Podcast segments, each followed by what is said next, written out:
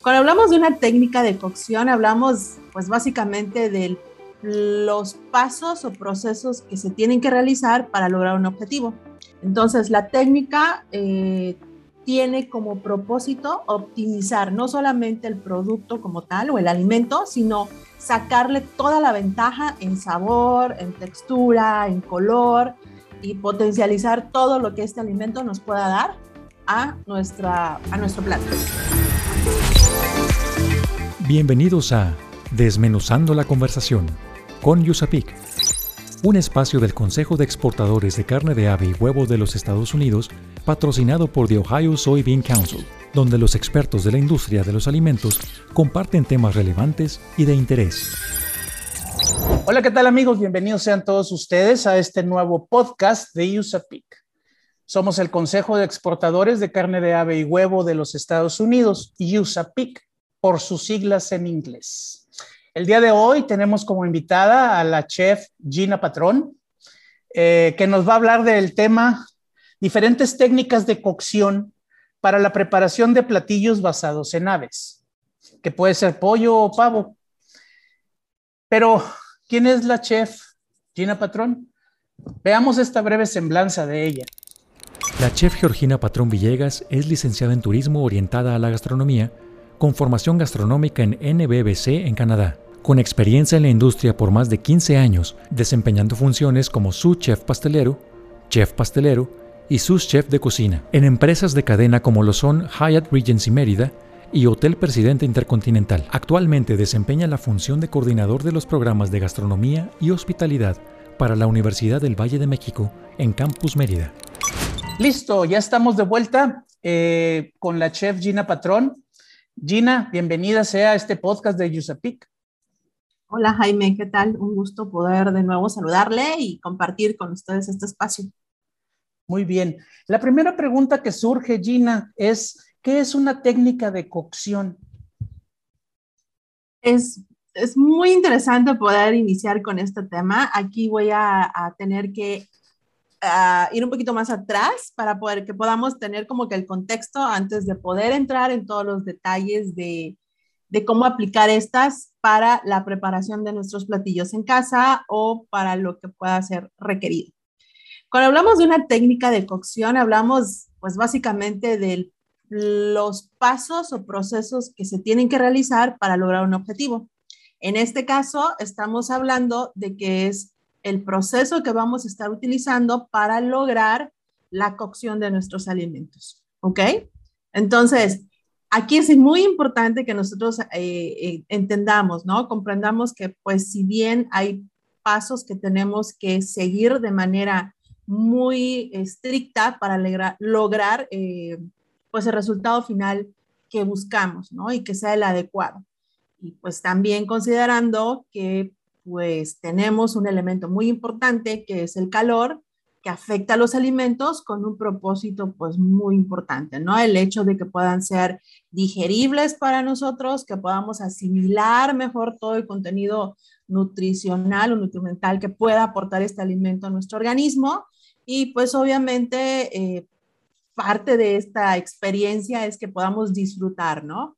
Y si nosotros recordamos, pues primariamente nosotros consumíamos obviamente para satisfacer una, una, de nuestras necesidades, con el paso del tiempo, pues empezamos a disfrutar, ¿no? A volver ya como que un ritual y toda una experiencia, mejorar el hecho de poder consumir alimentos ya preparados, enriquecidos con especias, con eh, guarniciones y aún con salsas. Entonces, eh, vamos a hablar de, en esta ocasión de cuáles son las diferentes maneras en las que nosotros podemos cocinar eh, las carnes o la proteína eh, de las aves, ¿no? En este caso, pollo, pavo. A ver, ahí me nace otra pregunta. Muy bien. Es cierto, eh, entiendo entonces que no todas las técnicas de cocción se aplican o se usan en todos los alimentos. ¿Es así? efectivamente, Jaime. Ah, creo que una de las grandes oportunidades que tenemos entre la gastronomía es poder identificar qué grupo de alimento vamos a preparar y qué técnica o qué método, porque también es otra es otro tema, ¿no? Importante. Vamos a utilizar para poder elaborar nuestra, nuestro platillo, ¿no? Es decir, eh, el propósito de tener esta diversidad en las técnicas es el hecho de poder aprovechar, y este es un tema muy importante entre la gastronomía, ¿no? El hecho de poder, pues, valorar el producto que estamos preparando o que estamos transformando, darle el valor que realmente merece, porque pues si bien eh, tener un alimento y el poder eh, voltear a ver atrás y todo lo que implicó que llegara a nuestra cocina, pues hay un esfuerzo, ¿no? Entonces, darle el valor y el respeto que merece el alimento a través de la técnica. Entonces, la técnica eh, tiene como propósito optimizar no solamente el producto como tal o el alimento, sino sacarle toda la ventaja en sabor, en textura, en color, y potencializar todo lo que este alimento nos pueda dar a, nuestra, a nuestro plato. O sea, entonces eh, asumo o digo, pienso, se me ocurre en este momento que habrá alimentos que yo pueda cocinar al vapor, que es calor también, pero húmedo, o si no con fuego directo, que es el calor seco, por decirlo así. Este, no sé, ¿qué, qué, qué otras técnicas puede haber de calor? Esto es muy interesante porque si bien hablamos del calor, vamos a ver que hay dos maneras en que el calor puede afectar el alimento, ¿ok? Puede ser de manera directa o de manera indirecta. Y vamos a ver que el calor, eh, al estar presente en el alimento, los puede transformar de tres maneras muy particulares, o el calor afecta al alimento de tres maneras muy particulares. La primera es por concentración. Y voy a estar uh, recurriendo a ejemplos muy particulares para que podamos tener un punto de referencia, ¿no? Cuando hablamos de concentración, buscamos que el alimento que estamos preparando mantenga el sabor, ¿no? Que no se pierda ese sabor. Y un ejemplo muy práctico que puedo utilizar es ejemplo cuando vamos a hacer unas fajitas de pollo, ¿ok? Lo que hacemos, vamos a cortar las tiras de pollo, obviamente tendemos a marinarlas y para poder preparar esta, este plato, lo que vamos a utilizar es un sartén. Es también otra parte importante, ¿no? El, el elemento que nos va a ayudar para dar la cocción adecuada es un sartén con un poco de aceite, no queremos mucho, ¿ok? Y lo vamos a llevar al fuego. El fuego va a estar activo. Y la parte más importante es que tiene que estar caliente previo a que nosotros agreguemos el pollo, ¿ok? Cuando nosotros agregamos el pollo, ¿Qué, ¿Cuál es la reacción del alimento en la sartén, Jaime? ¿Qué pasa? Pues se empieza a, a transformar, a cocinar, no sé. Ajá, empezamos a escuchar ese sonido, ¿no? Ese, exactamente. Y ese es el calor afectando el alimento. ¿Qué es lo que está sucediendo? Si nosotros nos fijamos en las piezas pequeñas de pollo, vamos a ver que empieza a tomar un color dorado, ¿ok? Ese color dorado, básicamente lo que está sucediendo es que se están caramelizando las, los azúcares, ¿ok? Los prótidos de la proteína, ¿ok? Y vamos a ver que queda, toma ese color dorado y es como un caramelo. Sella las paredes de la carne, ¿ok? Y va a evitar que se desjugue el pollo. Entonces, conforme nosotros vamos salteando y vamos moviendo de manera constante, vamos a ver que el pollo empieza a cambiar de posición y esa, esa caramelización se va dando en todo el producto. Cuando tomamos una pieza de eso que salteamos, porque esta técnica se llama saltear, vamos a comer el pollo, vamos a sentir que todavía está jugoso, que no está seco. ¿Ok? De acuerdo. Ese es el ejemplo de concentración, porque el sabor Ahorita, perdóneme, ahorita que, que dijo, que, que, dijo, ¿qué hace cuando lo ponemos en el sartén? Acá hay una expresión en el norte, yo vivo en el norte del país, y entonces, este, acá en Monterrey decimos, que chille, órale, ponga, cuando pones la carne en el asador, que chille, y, y hace Eso es exactamente lo que buscamos. Ese fue solo un ejemplo, nos quedan otras dos, que es el, el de expansión, y un ejemplo muy claro es el arroz cuando nosotros preparamos un arroz, típicamente en México, sofreímos un poco de cebolla, un poquito de ajo, ¿ok? Y nacramos el arroz. ¿Qué es nacrar? Básicamente lograr que el arroz se quede cristalino, después vertimos el agua, llevamos a la cocción. Pero cuando nosotros comemos el arroz, vamos a percibir el aroma del ajo. Entonces, el calor afectó al ajo de tal manera que el sabor se expandió e, e sí, impactó en el arroz. ¿Ok? Y me queda una última eh, manera técnica, en que... Técnica. más que técnica, es, una, ah. es un sistema en que el calor afecta el alimento, que es mixto. ¿Ok? Entonces tenemos el de concentración, el de expansión y nos vamos por el último, que es mixto. Cuando hablamos del mixto, les voy a dar un ejemplo muy claro. Siempre que nosotros cocinamos un estofado, sellamos primero la carne para evitar que se desjugue, ¿ok? Después agregamos, ya sea que deglacemos, que es agregar un poco de, de, vino o de alguna cerveza, y agregamos algún tipo de jugo o vegetales. Entonces, cuando estos empiezan a cocinarse, empiezan a intercambiar sabores. Cuando comemos el estofado, sabe a, la proteína que sellamos, pero cuando comemos la proteína, sabe a los vegetales o al vino que agregamos.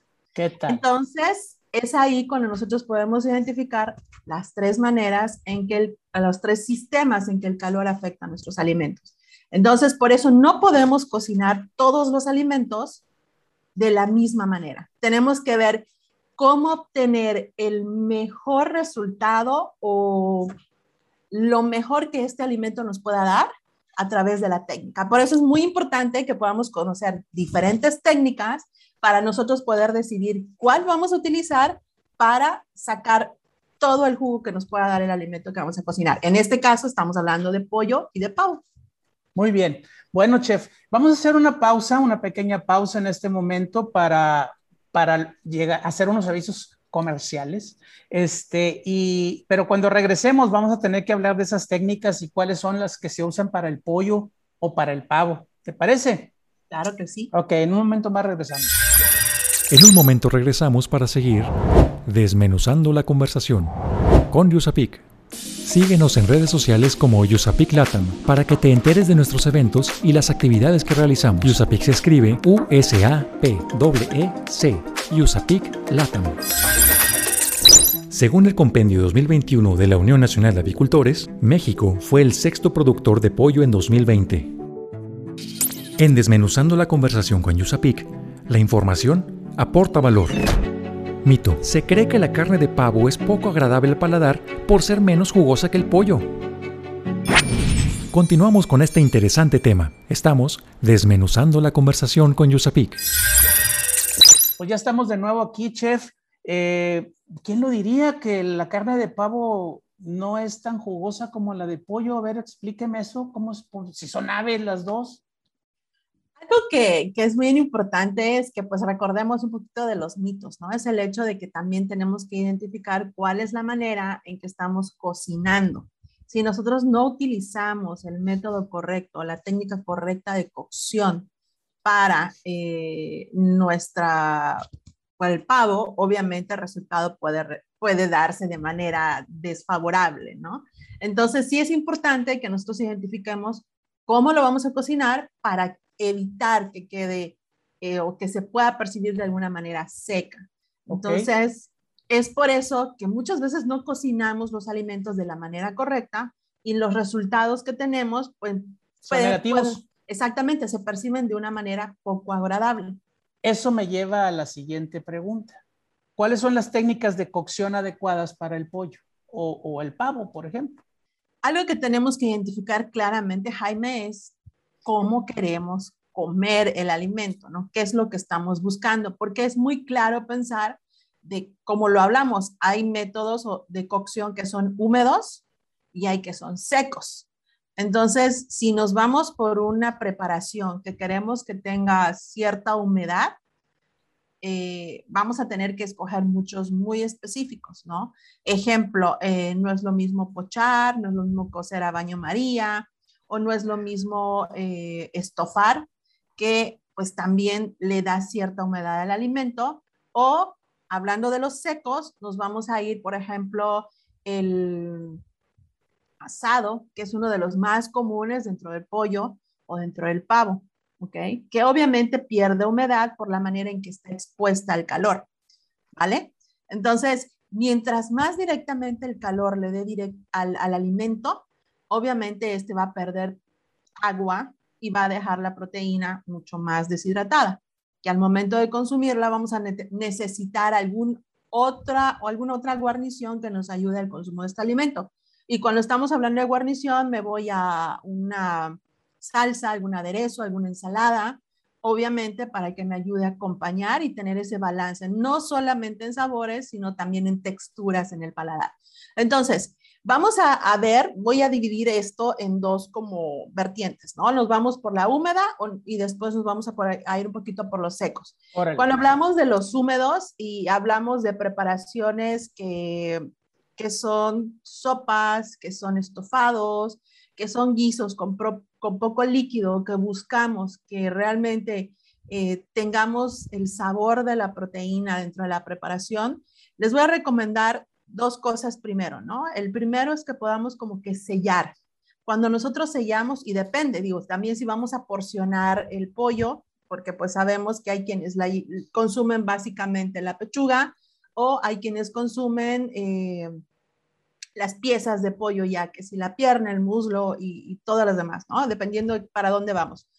Sí les invito a que puedan sellar la proteína. Obviamente marinamos, sazonamos y con un poco de aceite podemos sellar para evitar esa parte que, mencionábamos, ¿no? El hecho de que el alimento se desjugue, que, que cuando empiece a cocinarse, empiece a extraerse el sabor y que deje totalmente el, alimento sin cierta humedad por parte, en la parte interna. Entonces, vamos a, sellar. Después de sellar, podemos agregar el líquido que queremos que termine de impactar en el sabor dentro de la preparación. Entonces, nos vamos por el sellado, nos vamos por lo que es eh, el estofado. Esta es otra parte importante, ¿no?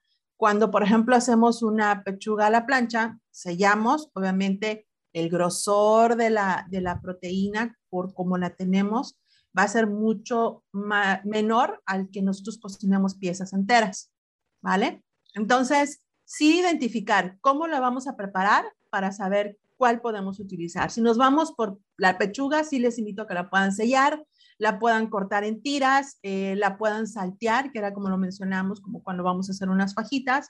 Si la tiramos solamente a la plancha, ahí sí las invito a que también busquemos una superficie totalmente plana, ya sea la plancha literal, o si tenemos una sartén o un sartén, a terminar de ayudarnos con un elemento que tape la sartén para poder obtener el calor o optimizar el calor y el mismo vapor va a ir circulando para lograr que, por ejemplo, la pechuga, si le hicimos a la plancha, no se seque y no sobrecocer el alimento. Esto es muy importante. Aquí acordémonos que, pues, si bien por ser ave y por tener ciertas características, necesitamos garantizar cierta temperatura.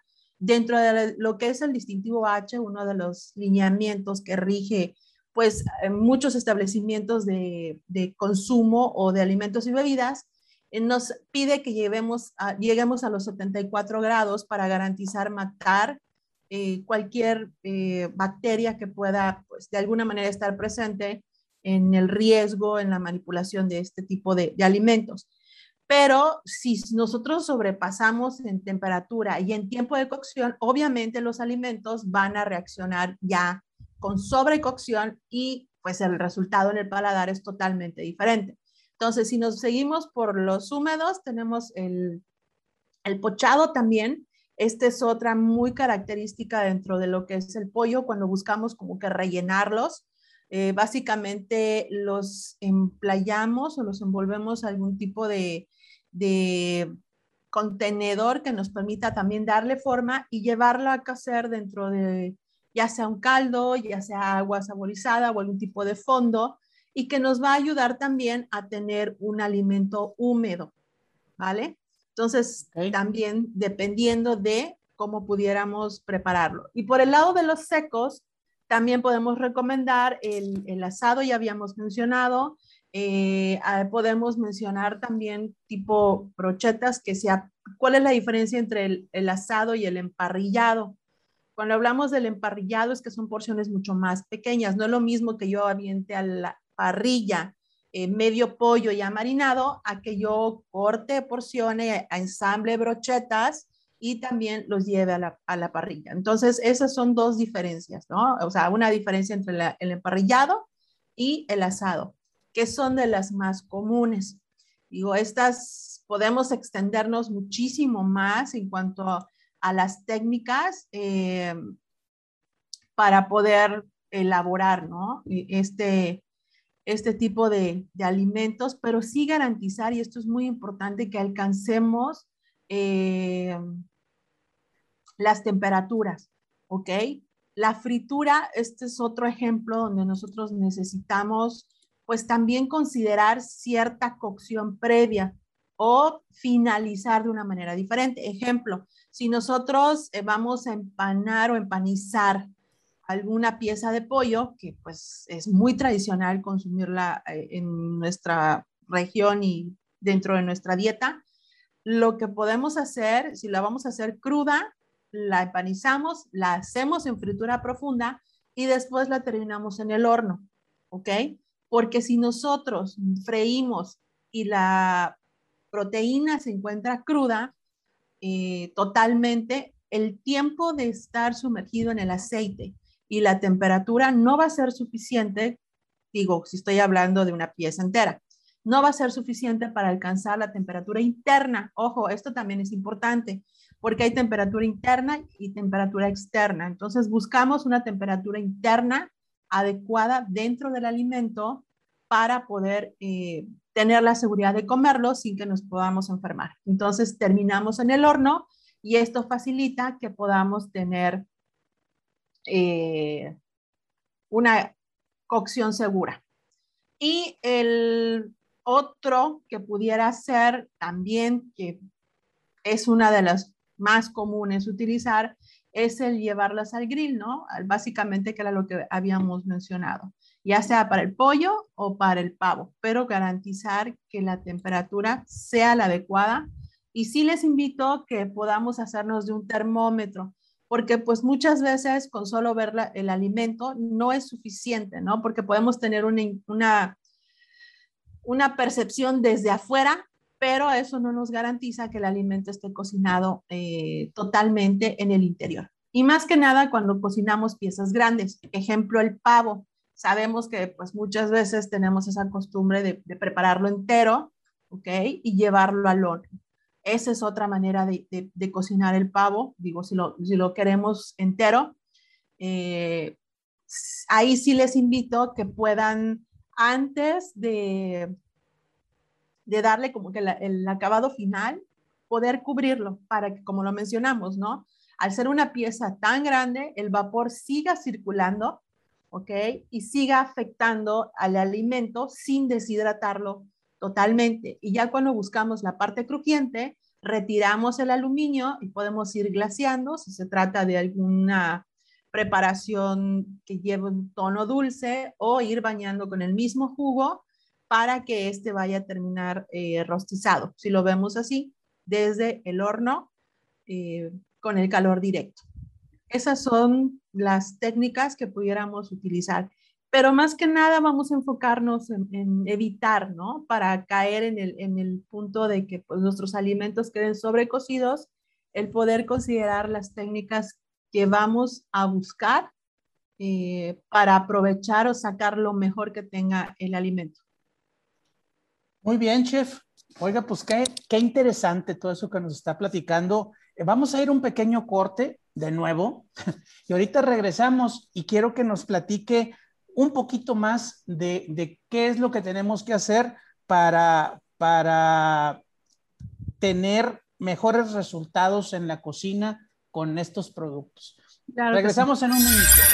En un momento regresamos para seguir desmenuzando la conversación con Yusapik, el Consejo de Exportadores de Carne de Ave y Huevo de los Estados Unidos, USA Poultry and Egg Export Council, USAPIC, está presente en todo el mundo a través de su red internacional de oficinas y consultores. Su experimentado personal internacional realiza principalmente dos actividades, que son mantener la comunicación cercana con los importadores, distribuidores y otros contactos clave involucrados en el comercio internacional, y realizar actividades promocionales para apoyar la exportación de productos de las industrias estadounidenses de carne de ave y huevo.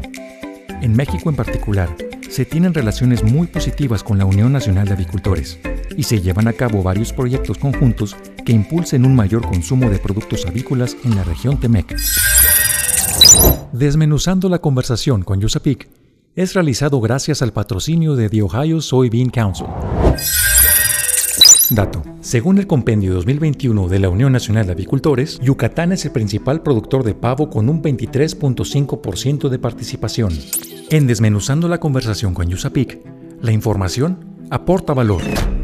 Continuamos con este interesante tema. Estamos desmenuzando la conversación con Yusapik. Ándale, chef. Mira nada más, grandes productores de ave, de pavo precisamente.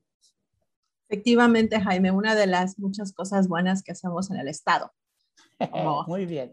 Así es. Ok. Este, chef, otra pregunta. Ya hablamos ahorita de las técnicas de cocción, ya hablamos de cuáles son los cuidados que, más bien, lo, cómo debemos de, decidir eh, cocinar los productos. Ahora me, me surge otra pregunta. ¿Qué tipos de cuidados debemos de tener en la cocina cuando se está preparando alguno de estos productos de ave, ya sea pollo o pavo. ¿Qué me dice? Es, muy, es muy interesante todo lo que está detrás de esto que, acaba de preguntar Jaime. Eh, aquí sí es importante que nosotros pues conozcamos, ¿no? Dentro de la industria gastronómica, si somos empresas que se dedican a la manipulación en grandes volúmenes de, de este tipo de alimentos, pues tener todas las precauciones necesarias. Y aquí hablando dentro de la industria, algo que me gustaría traer a colación o mencionar es que pues uno de los lineamientos, y creo que es al que hago alusión porque pues es el que más conozco y al que siempre he estado sujeta dentro de la industria turística, es el distintivo H, ¿no? Y cuando hablamos del distintivo H, algo que marca y que se aplaude, y si bien esta, esta, esta certificación no es obligatoria, pero sí te da un valor, un plus, ¿no? A la empresa por poseerla, es el hecho de que pues te garantiza y te marca alineamientos que si tú como institución las sigues, vas a tener seguridad en la manipulación de los alimentos. Y algo, por ejemplo, que se maneja dentro de la industria es la nomenclatura dentro de las tablas. Este es uno de los cuidados, ¿no? Cuando hablamos de, de la carne de ave, cuando hablamos de pavo, pollo, pues sabemos que hay un riesgo muy grande que pueda ser contaminada a través de la salmonela, ¿no? Entonces, hay que cuidar mucho la manipulación, incluso la refrigeración o el almacenaje del mismo. Cuando hablamos de este tipo de proteínas, sabemos que al menos en la refrigeración, todas las carnes crudas, todos los alimentos crudos, si utilizamos el mismo espacio para almacenar, tienen que ir hasta abajo. No puede ir eh, alimento crudo arriba de alimentos que están cocidos. No pueden eh, ocupar espacios simultáneos, no, no sé, eh, carnes con lácteos o carnes con panes, o sea, o frutas y vegetales. Vamos a, tener muchísimo cuidado con eso, aún en casa, porque pues también podemos enfermarnos si no tenemos ese cuidado, ¿no? El, poder considerar la manera en que acomodamos el producto en, conservación, la manera en que nosotros trabajamos, eh, la proteína al momento de, prepararla previa a la cocción. Hablaba de la nomenclatura de las tablas. No sé si muchos, eh, muchos establecimientos buscan tablas blancas porque les permite tener como que esa, esa variante, ¿no? de poder no encasillar un producto, un alimento para un solo color. Pero sí, eh, si nos vamos por esta nomenclatura que maneja el distintivo H y que muchos establecimientos han adoptado, no necesariamente porque llevan el distintivo H, sino para enseñar y tener como que una, un orden en el proceso de la preparación de los alimentos, creo que es muy importante que, que podamos como que conocer esto, ¿no? Dentro de los restaurantes o dentro de los hoteles y, y, podemos aplicarlo también en casa, a veces podemos tener varias tablas para cortar diferente grupo de alimentos podemos conocer las tablas amarillas, que son las que sirven para eh, poder porcionar eh, las aves, ¿ok? Eh, pavo, pollo, estas son trabajadas en tablas amarillas. Tenemos las tablas rojas, que son las que nos sirven también para las carnes rojas, ¿no? Cerdo, res. Y tenemos las tablas verdes que nos facilitan el cortado porcionado de los vegetales o las frutas. Las blancas para los lácteos y las cafés son las que sirven para eh, los alimentos ya cocidos. Estamos hablando ya de, proteína en general. Y por último, las azules que también eh, permiten la, porción de lo que son los pescados y mariscos. Entonces, estas, estas tablas o esta distribución, eh, perdón, este enlistado de tablas o no sé cómo llamarlo, este, están en el distintivo H y esto se usa más en lo que es eh, la industria restaurantera, ¿verdad? En los hoteles, en los restaurantes en general. Eh, y eso que el distintivo H ¿Qué, significa tener ese distintivo H? Ok, es muy interesante. Esta, esta, esta certificación nació justamente por eh, minimizar, ¿no? Por la preocupación que tenía la Secretaría de Salud para minimizar los riesgos de enfermedades en los alimentos, ¿no? O las también conocidas como ETAs, enfermedades transmitidas por los alimentos. Y esta la, la hace, como lo mencionaba, no es obligatoria, pero la hace general para todos los establecimientos de alimentos y bebidas que quieran obtenerla, tienen que pasar por un proceso de evaluación y de certificación, ¿ok? Y si bien, como lo menciono, pues sí la, la, oferta en Secretaría de Turismo, pero la revisión la hacen expertos en el tema de, por parte de la Secretaría de Salud para garantizar la inocuidad en los alimentos. Entonces, el tener distintivo H, y de hecho, Jaime, es muy importante porque pues no necesariamente la tienen cadenas o hoteles, ¿no? Si bien cuando tú entras y a un establecimiento y ves el certificado, pues te, te da la seguridad de que la manipulación en el back de la cocina se está haciendo bajo ciertas normas y bajo cierta seguridad. Entonces, te genera confianza en el consumo del alimento. ¿Ok? okay. Entonces, eh, esto lo tienen aún cadenas, cadenas de alimentos o que venden comida rápida, porque también se pueden apegar a los estándares que marca el distintivo H. Entonces, el distintivo H constantemente está en revisión para garantizar. Digo, y si consideramos que muchos de los establecimientos ah, ofrecen alimentos a personas que vienen de otros países o también al turistas que son locales o que son nacionales, pues busca, ¿no? Garantizar que el alimento que se está ofertando al comensal sea lo menos riesgoso en consumo. Y algo que, que, es importante y que me llama, pues me gustaría mencionarlo, y sí les invito a que cuando ustedes entren a algún restaurante, si hay alimentos que se sirven crudos o que se sirven bajo cierto riesgo, en el, en el menú debe de aparecer la leyenda, ¿ok? De que este alimento genera cierto riesgo y se consuma bajo su propio criterio, ¿no? Entonces, esto también nos da la seguridad de que están conscientes, pero hay ese pequeño, eh, no sé cómo qué adjetivo mencionar, hay como contradicción cuando como comensales o como, como chefs eh, damos sugerencias en alimentos, ¿no? O queremos vivir alimentos, eh, experiencias gastronómicas pero pues sabemos que hay un riesgo, notificamos al comensal y eh, pues es un ejemplo, ¿no? Le voy a dar un ejemplo muy, muy sencillo. Eh, sabemos que pues comer huevo a cierta temperatura o a menor temperatura podemos caer en un riesgo de enfermedad, ¿no? Tenemos que notificar que eso puede suceder.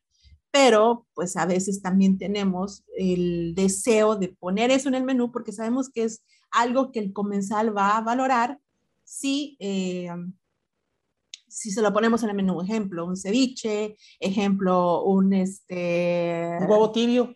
Exactamente, o los huevos tiernos, que muchas veces nos encanta comerlos. A mí me encanta, los huevos motuleños me encanta comerlos eh, con huevos tiernos, ¿vale? Entonces, son esas cosas que, que sí es importante que mencionemos, pero que también como personas que trabajamos en la industria, tenemos que garantizar que le damos la opción al comensal de él decidir si quiere o no quiere. Pero nuestra obligación es manipular de manera correcta todos los alimentos en el back. Exacto, y el, y el comensal o el cliente que va a ese restaurante o a ese hotel eh, sabe, ve el distintivo H, se va a poder dar el gusto de comer unos huevos tiernos eh, porque sabe que fueron bien manipulados dentro de la cocina. Eh, ya en otro podcast habíamos hablado que, el, riesgo de comer un, huevo tierno o, crudo, eh, pues primero es el tener una salmonela, por ejemplo, o contraer una enfermedad por salmonela, si no fue bien manipulado el huevo. Luego, lo, lo, peor que puede pasar es que no voy a consumir todas las proteínas que traía esa clara porque no estaba bien cocida. Eh, que sabemos también que hay que, que, todas las claras para que tengan, para poder aprovechar todos sus nutrientes o sus proteínas, tienen que estar bien cocidas. Pero si me la como cruda porque si me gusta o me la como eh, tierno porque así me gusta, que lo peor que pueda pasar es que no estoy consumiendo el 100% de las proteínas o vitaminas del huevo, una parte nada más, pero no me voy a enfermar. Así es, porque tenemos la garantía de que alguien refrigeró los huevos, de que los lavó previo a que los partiera para que los pudiera servir y pudiera llegar a mi mesa. Excelente. Así es. Muy bien, chef. Ahora, este, ya por último, a ver, ¿qué nos puede decir de, de qué beneficios tenemos al cocinar y consumir el pollo y el pavo? Sabemos que es una de las proteínas más recomendadas eh, cuando alguien se apega a un régimen de dieta, ¿ok? Aunque tiene cierto cuidado de alimentación, además de tener eh, pues los nutrientes, las bondades de no tener un impacto tan pues de alguna manera, no quiero decir negativo, porque también tiene que ver en el volumen o la manera en que nosotros consumimos los alimentos, en el caso de las carnes, es uno, obviamente la más accesible en cuanto a costo. Eh, también consideramos que la versatilidad para poder prepararla en la cocina es increíble. O sea, de verdad el pollo lo podemos hacer ya sea entero, en piezas, molido, lo podemos eh, servir eh, a través de métodos de cocción secos, lo podemos eh, en húmedos. Entonces, la versatilidad en realidad es muy grande. El, pavo también es muy recomendado en cuanto al consumo. Eh, el sabor, la, las texturas que podemos lograr eh, tener en, en, estas preparaciones también es, son una de las ventajas que nos da al poder prepararlas desde la cocina. Entonces, en realidad ver la diversidad y a mí sí me gustaría poder invitarles, ¿no? Que muchas veces nos casamos con ciertos guisos dentro de la cocina, eh, que la sopa, que el estofado, que entonces que podamos darnos la oportunidad de investigar un poquito más en recetas nuevas, ¿ok? Hay muchísimas maneras de poder nosotros elaborar o preparar los alimentos y que van a, generar pues también cierto crecimiento en nosotros en cuanto a conocer o salir de nuestra zona de confort a lo que estamos acostumbrados a, elaborar o a preparar en casa. Entonces, la versatilidad es muy grande en cuanto a las preparaciones y también en costos. Eh, aquí también es, digo, creo que todos hemos tenido la oportunidad de, de, preparar una comida en casa, una sopa con pollo, con pavo, eh, y al día siguiente el recalentado sabe mejor. Eh, o también nos da la oportunidad de, de hacer subrecetas. ¿ok? Esta es otra, otra de las ventajas, ¿no? Hoy puedo cocinar el pavo de una manera y mañana los hago en taquitos dorados, ¿no? O en unas tostadas. O, entonces, esa es una de las ventajas que nos da el poder cocinar con pollo desde casa o también en las grandes em, empresas o industrias. Muy bien, chef. Bueno, ya para concluir, eh, ¿qué podemos, con qué nos quedamos de la plática el día de hoy, chef? ¿Qué podemos concluir? Que, ¿Con qué se puede quedar la gente eh, de esta plática que tuvimos el día de hoy? Primero, eh, sí les invitamos a que puedan aumentar, sí, al consumo de pavo, mm, porque el pollo lo consumimos pero al pavo todavía tenemos como que cierta resistencia, ¿no? A todavía al que no nos aventamos a querer comerlo, porque tal vez no hemos tenido como que la mejor la experiencia al momento de prepararlo, pero sí, les invitamos a que puedan eh, adquirirlo, comprarlo, prepararlo y darle la oportunidad utilizando técnicas correctas para poder tener un excelente resultado en el plato. Dos, que nosotros podamos tener sí los cuidados adecuados para la manipulación y al final tener seguridad alimentaria por el riesgo que implica, ¿no? Eh, al final el consumo de estas proteínas, pero pues si lo hacemos, digo, escuché por ahí una frase, ¿no? Que no hay nada mejor que el conocimiento, que el conocimiento aplicado. Entonces, si nosotros ya sabemos cómo hacer las cosas y las hacemos de la manera correcta, vamos a tener buenas experiencias. Entonces, ya sea para la casa, para la familia o aún para comercializar, el hecho de poder tener aún la mejor técnica o el mejor método de cocción para poder preparar una proteína y sacarla a la venta, creo que también le da un valor muy importante o puede ser un valor agregado hacia el producto que tengamos final para eh, ofertar. Muy bien, chef. Yo nada más agregaría así como, como un tip, sacar de la temporalidad el consumo del producto de pavo. Sabemos que se consume mucho en Navidad y en fin de año, eh, entero básicamente, pero si lo consumimos periódicamente, yo creo que puede traer muchos beneficios y además eh, es, una, es, es, una comida diferente este, o adicional a lo que consumimos de ave, que es el, el pollo en, en, términos generales. Pues bien, chef, muchísimas gracias, gracias por haber estado con nosotros este día. Eh, ya nada más nos queda agradecerle al público que nos ha estado escuchando.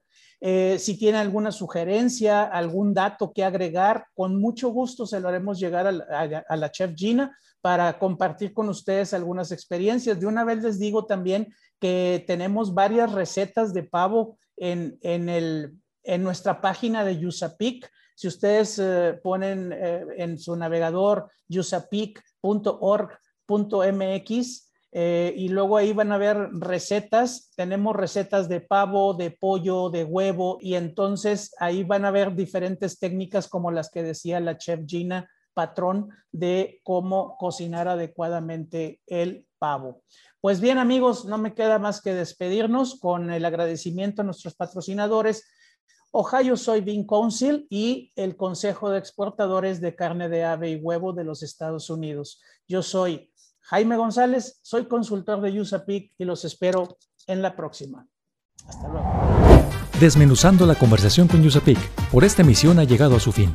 Te invitamos a que te suscribas a nuestro podcast, comenta lo que más te gustó en este capítulo y deja tus dudas para nuestros expertos. Estaremos atentos a resolverlas.